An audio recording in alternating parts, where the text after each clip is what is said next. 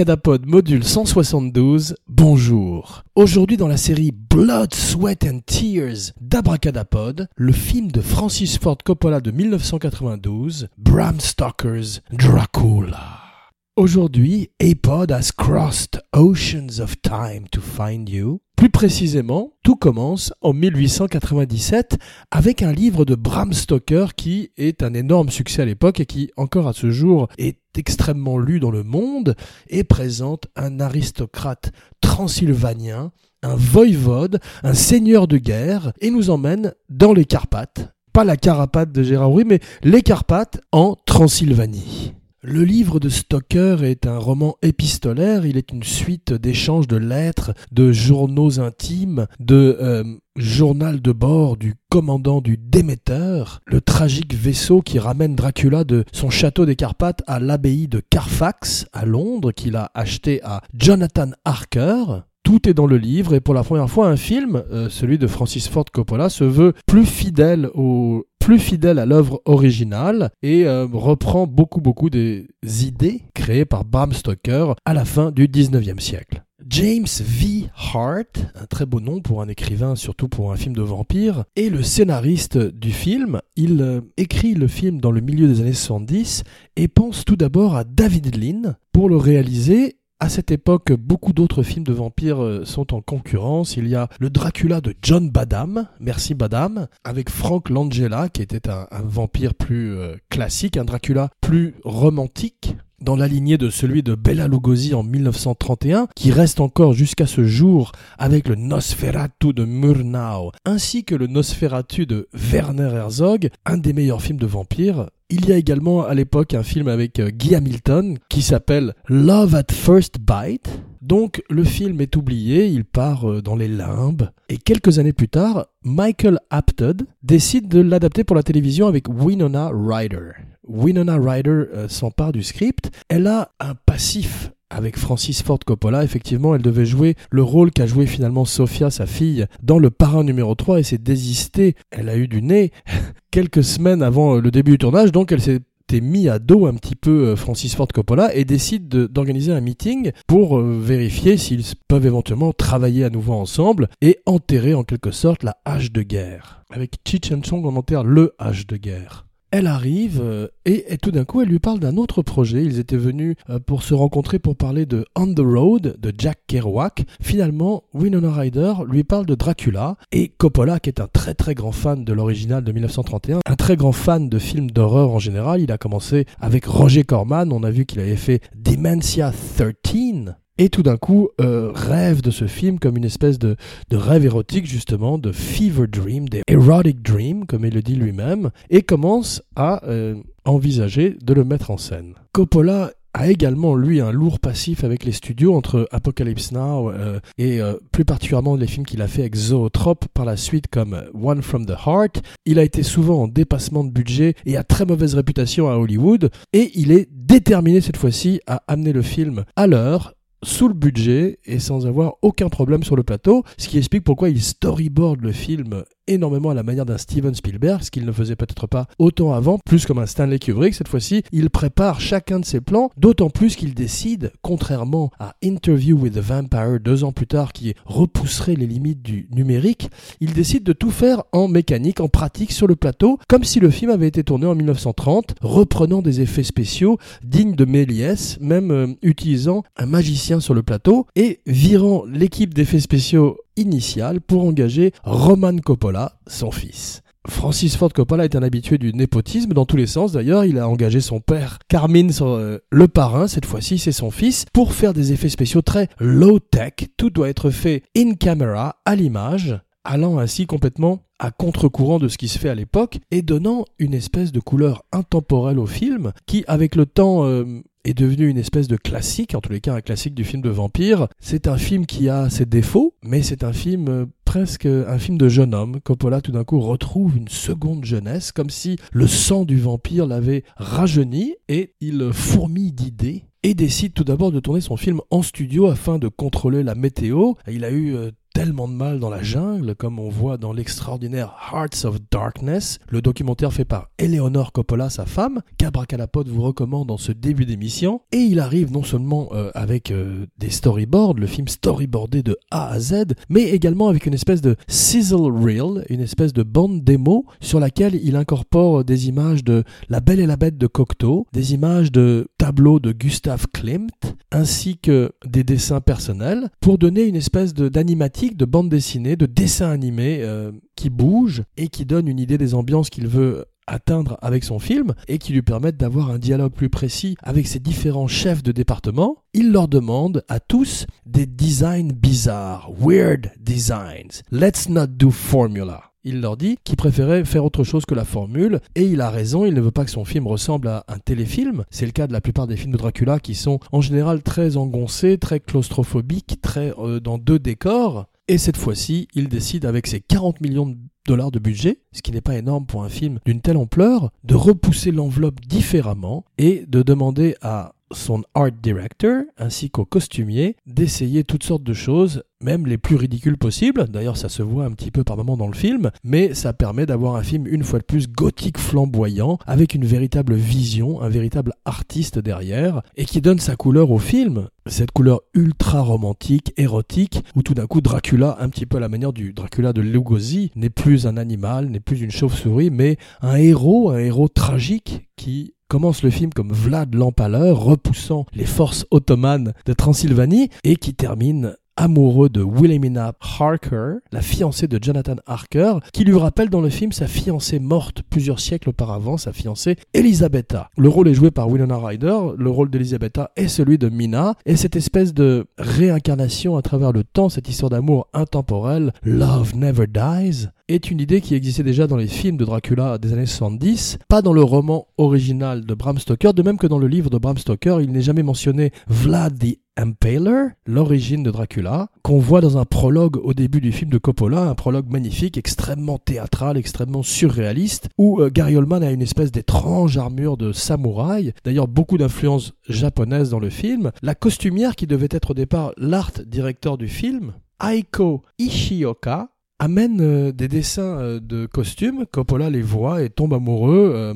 lui demande de quitter la direction artistique et de s'occuper intégralement des costumes du film, car comme le dit Coppola, ils sont beaucoup plus importants que le décor, ils sont l'écrin qui met en valeur les acteurs et il préfère consacrer une plus grande partie de son budget aux costumes plutôt qu'au décor. Une approche, une fois de plus, très théâtrale, très artificielle, mais qui donne ce côté gothique et parfois grand guignol, comme le théâtre du grand guignol qu'on voit également dans Interview with a Vampire, un film où le sang est digital. Cette fois-ci, rien n'est digital, tout est fait sur le plateau. Coppola demande instamment à tous ses collaborateurs de s'inspirer euh, soit de leurs recherches, soit de leurs cauchemars. Il a véritablement envie de donner une couleur unique à son film et s'il doit se planter, il préfère le faire à sa façon et ne pas ressembler par exemple au téléfilm de Dan Curtis où Jack Palance jouait Dracula. Jack Palance était très bien. I never drink wine. Mais euh, il était euh, malheureusement pas aidé par une production un petit peu B, un petit peu télévisée, par le créateur de Dark Shadows,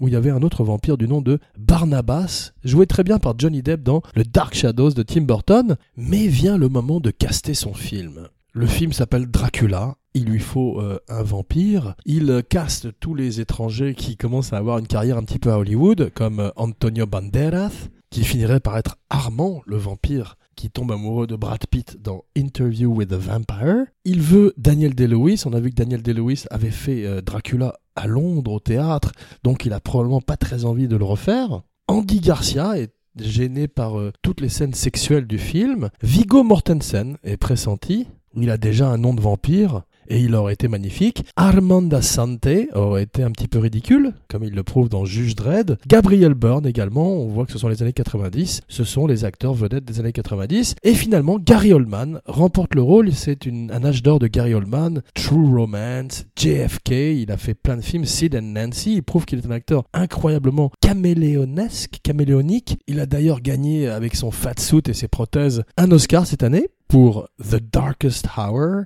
un épisode de la vie de Winston Churchill. Probablement pas le meilleur film du monde, mais sa performance doit être suffisamment bien pour qu'il ait un Oscar, et ce qui semble être surtout euh, une récompense pour l'intégralité de sa carrière. Et Dracula est une espèce de point culminant de sa carrière. Il n'a pas euh, la séduction d'un Banderas ou même d'un Daniel Day-Lewis, mais il a le charisme d'un Lugosi et s'investit euh, de façon méthode dans le rôle pour un des plus grands Dracula de l'histoire du cinéma. Il semble véritablement possédé dans certaines scènes et on sent également toute la jubilation d'un acteur qui a rêvé de jouer des personnages comme celui-là toute sa vie et qui tout d'un coup a la possibilité de le faire devant la caméra d'un des grands maîtres du 7e art. Abracadapod, le podcast sur la magie du cinéma. Please share, rate, review, like, subscribe sur iTunes, SoundCloud, Stitcher, Facebook, Twitter, partout et portez la bonne parole d'Abracadapod dans toutes les chaumières. Merci. Whoa! Keanu Reeves. Voilà le, problème principal du film, c'est Keanu Reeves qui est un formidable acteur quand il est euh, bien casté. Il y a des choses qu'il fait très très bien comme The Matrix, comme John Wick, et tout d'un coup il est, comme disait un critique américain, il tue comme Fred Astaire danse dans John Wick, il est formidable, mais là malheureusement il est terriblement miscast dans le rôle d'un jeune avocat londonien du 19e siècle,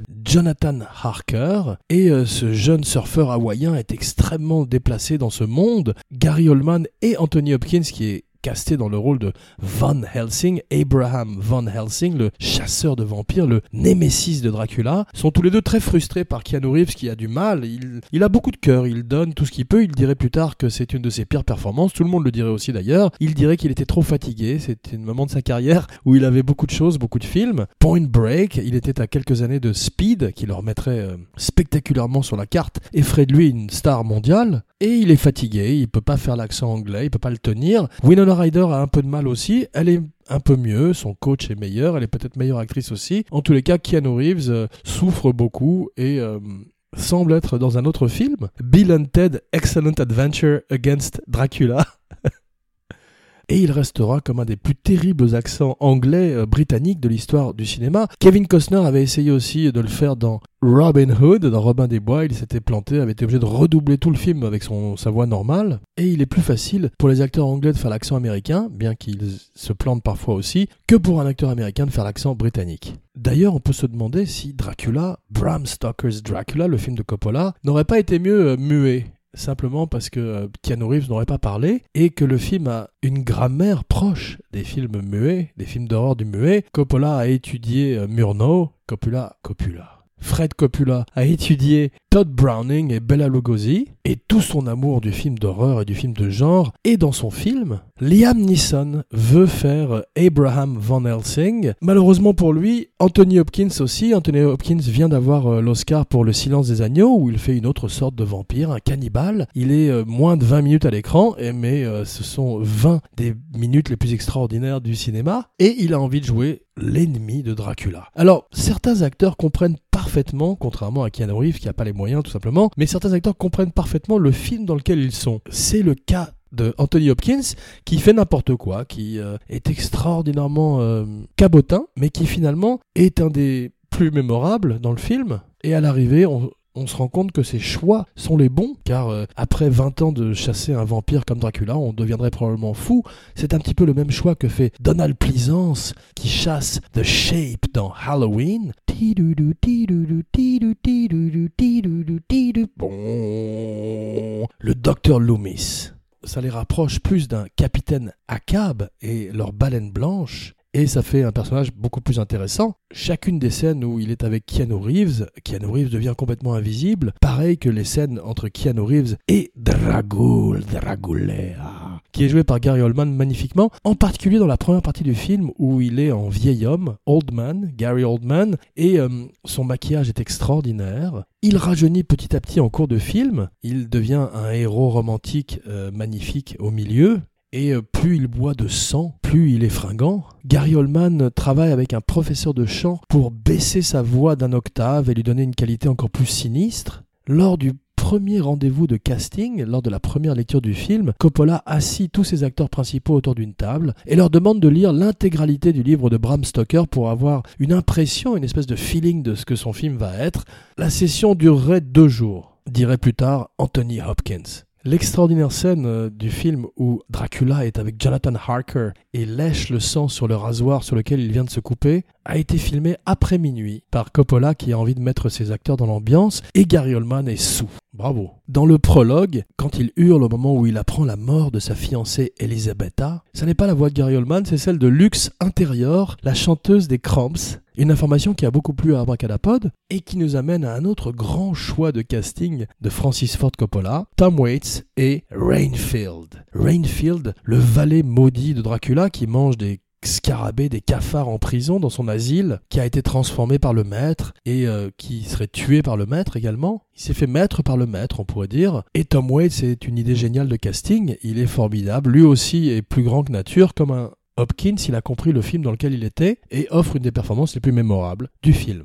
Steve Buscemi a refusé le rôle de Reinfeld. Il aurait été magnifique, bien sûr, mais peut-être qu'il était déjà euh, dans le mood frère Cohen et qu'il avait envie de faire autre chose que de manger des cafards euh, dans un asile. Yann Dury également a été pressenti pour le rôle. C'est Topor qui jouait le rôle de Reinfeld dans la version de Herzog et c'est Dwight Fry qui le jouait magnifiquement dans la version de Todd Browning de 1931.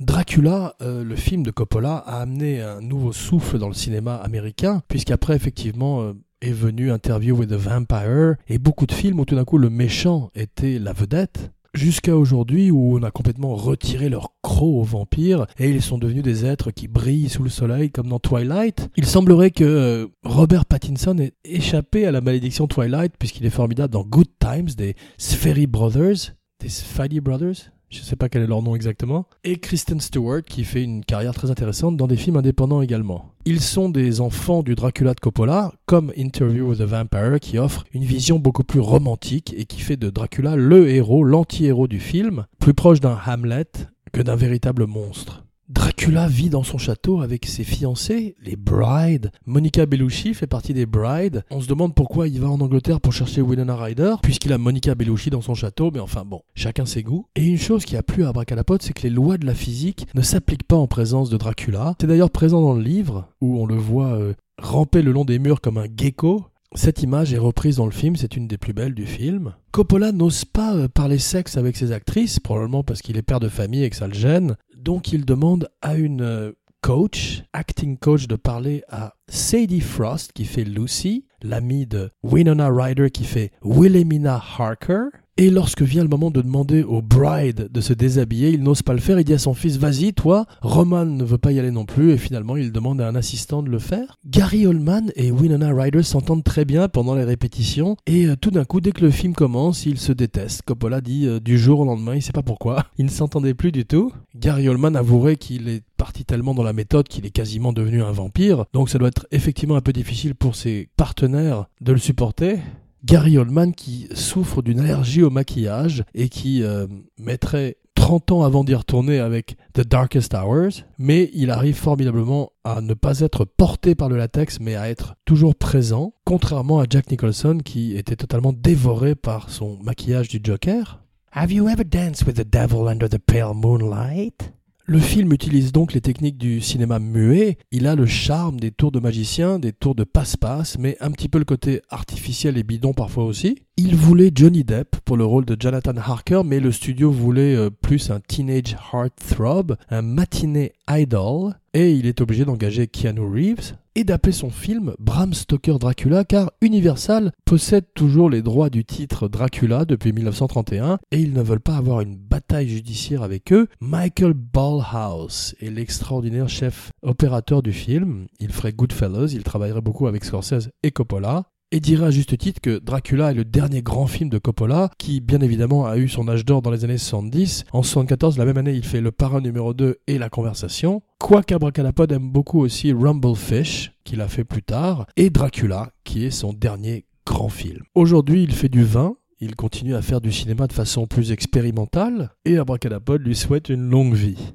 Les perruques de Gary Oldman sont également inspirées du théâtre kabuki, et une chose qui a beaucoup plu à Abracadapod, c'est qu'il est le chauffeur de la diligence qui vient chercher Jonathan Harker dans les Carpates en Transylvanie, à la manière du livre de Bram Stoker. Coppola a une grande fidélité à l'œuvre originale. Alec Baldwin, Jason Patrick Hayden Quinn, Christian Slater, Keanu Reeves devait jouer Dracula également, et Nicolas Cage. Ça, c'est une chose qui a beaucoup plu à Abracadapod, ainsi que Hugh Grant, Rupert Everett et Ray. As far as I can remember, I've always wanted to become a vampire. Drew Barrymore a failli faire Wilhelmina, Mina, et le film a été intégralement tourné à Los Angeles, ce qui est assez rare de nos jours, où tous les films américains sont tournés plutôt à Détroit, à Atlanta ou à la Nouvelle-Orléans, grâce au tax rebate. Michael Keaton également a été euh, considéré pour jouer Dracula. Ça aurait été sa deuxième chauve-souris après Batman en 1989. Abracadapod vous retrouve dans quelques jours pour enfin la spéciale Dirty Harry tant attendue. Harry Callahan nettoie les rues de San Francisco et s'attaque à Scorpio dans le chef-d'œuvre de Don Siegel. Jean Weber, signing off.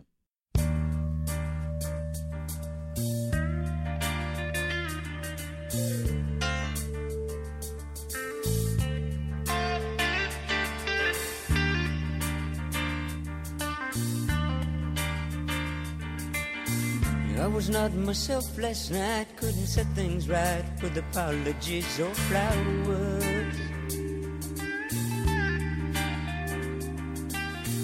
Out of place as a crying clown who could only frown, and the play went on for hours.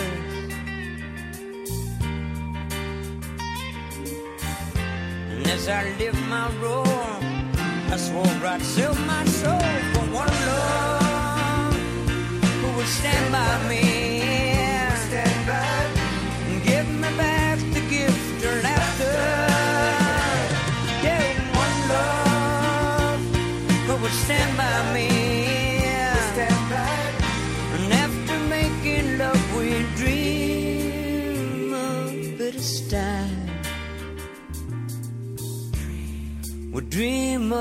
Bunch of friends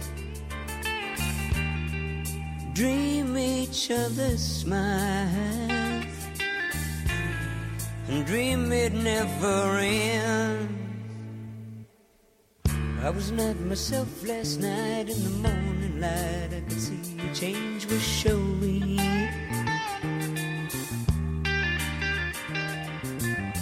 Like a child who was always poor, reaching out for more, I could feel the hunger growing.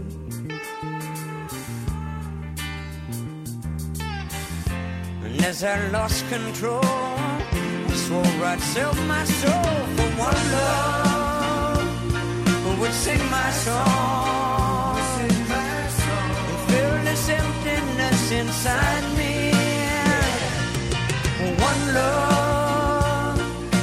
Who would sing my song. Lay beside me while we dream a bit of style. dream a bunch of friends dream each other's smile dream it never ends all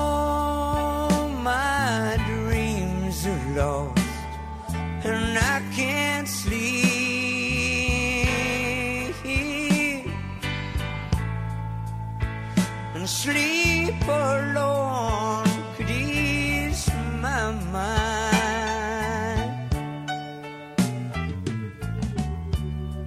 All my tears have dried, and I can't weep. Old emotions made their rest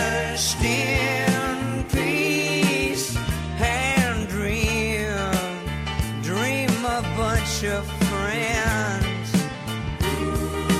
Rest in